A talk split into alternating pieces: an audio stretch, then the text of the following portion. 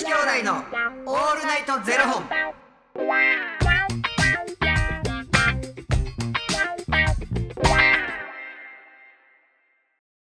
朝の方はおはようございます。お昼の方はこんにちは。そして夜の方はこんばんは。元女子兄弟のオールナイトゼロ本。929本目で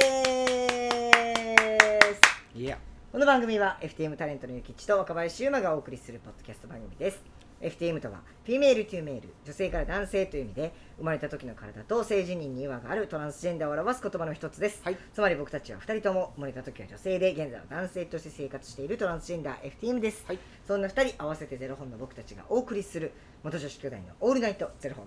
オールナイト日本ゼロのパーソナリティを目指して毎日ゼロ時から配信しております、はい、あの昨日ねゆきちさんのあのおばあちゃんの話をうん、いろいろと伺ってて。で僕も実は今日ねばあちゃんの話しようと思ってたんですごい奇遇やなと思ってたん。ですけど、なんかあのーばあちゃんとあの、うん。9月に2人でね宇和島に旅行うん、うん、うにん、言ってたな。はい。行ってから結構なんか距離感が変わってうん、うん、でなんかあのばあちゃんが宇和島から帰ってきたもうその数日後とかにちょっとあの入院せなあかんかもみたいな感じになったって言ってたじゃないですか。うん、であのまあそういつかそういう日が来るからその日が来た時に後悔しないようにと思って僕も旅行に行ったし、うん。その時にいろいろ聞きたいこともたくさん聞いたし多分これが最初で最後かもって思いながらも行ってたから、本当に後悔とかは全くなかったんですけど、うん、そのばあちゃんが電話であのちょっと入院せなあかんことなったんやみたいなこと言ってたんですけど、うん、ごめんな心配かけてみたいなあんたは何も心配せんでええからなみたいな。あんたはもう仕事頑張りやみたいな。おばあちゃん大丈夫やからなみたいな。なんかもうほんまにさ、無償の愛よな。なんかそんなん言われたらもう銀座のロフトでもうめっちゃ泣いてもうた一人で。なんかもう嫌やわ入院とか小言の一つでも言うてくれたら「いや大丈夫やでばあちゃん」とか言えんのに、もうあんたはなほんま心配せんでええからあんたはもう仕事頑張りなさいよとか言われたら、うん、ってもうやばくてほんまに。でなんか、まあ、結局ね退院してっていうあれやったんですけどなんかあのーそっから結構関係性が変わってでうん。僕なんかいろいろとあの仕事で、うん。そのばあちゃんとのエピソードを教えてくださいみたいな仕事があったんですよ、うん。この間。でその時にそのばあちゃんがあのばあちゃんにカミングアウトした時うん、にどういう反応だったかとかそのばあちゃんが、えー、ととそのエピソードみたいなのを教えてくれって言われたんですけどそれ僕これなんかいろんなところで言ってるんですけどうん。僕その、カミングアウトしたのが二十歳の時うん、で、うん、あのきっかけは成人式だったんですよ、うん。その成人式の時にばあちゃんに振り袖買いに行こうかって言われて、うん。でそれは無理やわと思って、うん、でどうしようと思って。でこれはもうばあちゃんに言うしかないってなって、うん。でばあちゃん実はあの振り袖は着たくないねんって言って、メンズスーツ欲しいねんって言って。えなんでやの？みたいな感じになってたんですけど、まあ、自分がその辞任は男性で男性として生きていきたいっていう話をカミングアウトして、うん、まあ、多分ばあちゃんもわけ分かってなかったと思うんですけど、うん。そのいきなりねそんな言われても、わけ分かってなかったと思うんですけどまあでもあんたがいらんもん買うてもしゃあないしなって言って、あのメンズスーツをね買いに行ってくれたんですけど。でそのメンズスーツ売り場で僕がこうねメンズスーツ見てたんですけどその時ってまだホルモン注射とかも何にもやってないんで、うん、見た目はもうボーイッシュな女の子みたいな感じだったんですよ、うん、だから僕がねこうスーツ屋さんでメンズスーツ見てたら店員さんがバーッとすかさずやってきて「うん。あこちらメンズのコーナーですよ」って、うん。レディースはあちらですよ」って言われたんですよ、うん、でもそんなんめっちゃ気まずいじゃないですか、うん。でもうおばあちゃんも横におるしでそんなんこっちも分かってるよみたいな分かってて見とんねんって感じじゃないですか、で本当僕もなんて答えたらいいか分からなくてうん。どうしようと思ってたら、ばあちゃんが「あのあいいんですよ」って言って「この子はこれが欲しいみたいなんでこの子に合うメンズスーツ合わせたってくれますか?」って。めちゃくちゃ涙出そう。何それ、ほんま。そうなんですよ。泣きそうなんな。ほんま。そうなんですよ。でし言わなかったですよねこの話。いや、でも聞いたことあるけど、何回聞いても無理やわ、ほんまに。そう。そうやって言ってくれて、うん。であのメンズスーツを合わせてくれますか？って言ってくれてそのおかげで、まあ、僕はそのメンズスーツを買ってそのメンズスーツを着て成人式に出れ出れたっていうほんまにばあちゃんのおかげで出れたっていうのがあって、まあ、そのエピソードをお話ししててうん。でなんかその話をなんかしてもいいかどうかっていうのをばあちゃんに確認しなあかんくて、うん。で本当にななんて言うんだろうな。なんかす僕いつもだったらもう確認せんと、うん。そのままもうやるんですけど、うん。なんかなんかわかんないですけどこればあちゃんに直接言った方がいいなってなって、うん。もうなんか今までだったら絶対言えなかったんですけど、うん。電話してみて。うん。であのー今度仕事でうん。こういう話をすんねんけど話してもいいか？みたいな、うん。でえ私何言うたん？みたいな。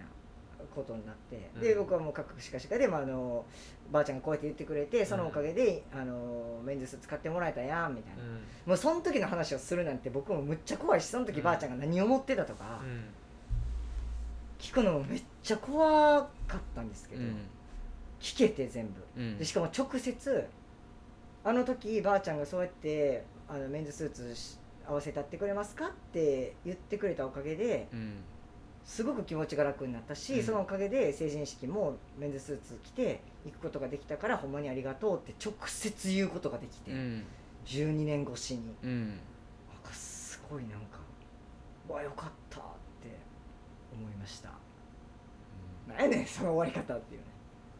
いやでもほんまにそうやんなって。だって自分もやっぱカミングアウトした時のことってこう思い返すとさうんなんかいろいろ重なるよな。重なりますよ、うん。なんか俺もねあの番組でうんうん一回あのスタジオと生電話で母親とつなぐみたいな。なんか内容がなんかあの気持ちを伝えたい人やったかな。ななんか謝りたい人かなんかやったんやと思うねんけど、で母親にあのちゃんと伝えてななかったんやけどその、うん。そういう番組やでっていうのはもうサプライズうんうんで電話をかけますみたいな感じやって。でなんかもううさんくさい嘘ついて、うん。で「あの母さんさ」つってあの「会社からさ電話かかってくるから東京の番号やからちょっと出てくれる」っつって、うん。だから何時から何時絶対おる?」っつって。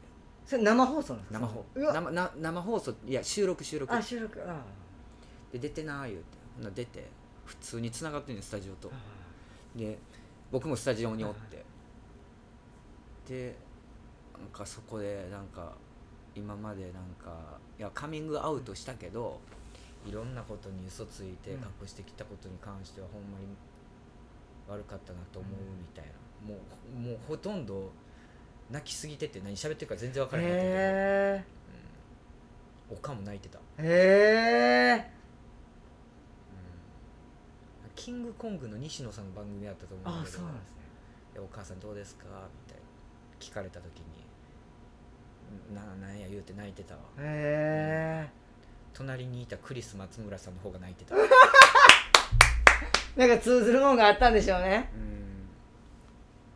ん。いやーでもなんか直接ねあの時のことを僕もまああのひょんなことからですけど電話でああん時ばあちゃんに救われたのありがとうって言えたのはちょっとほんまでかい。生きてる間に言えたのはでかいですね、もう天に拝んだ状態で言うんじゃなくて、っうんて思ったんでほんまちょっと帰りましょう私たち。なあ。会いにね。ほんまやな。そううちのばあちゃんもよう言うてます。もうほんまもう短いで先言うて。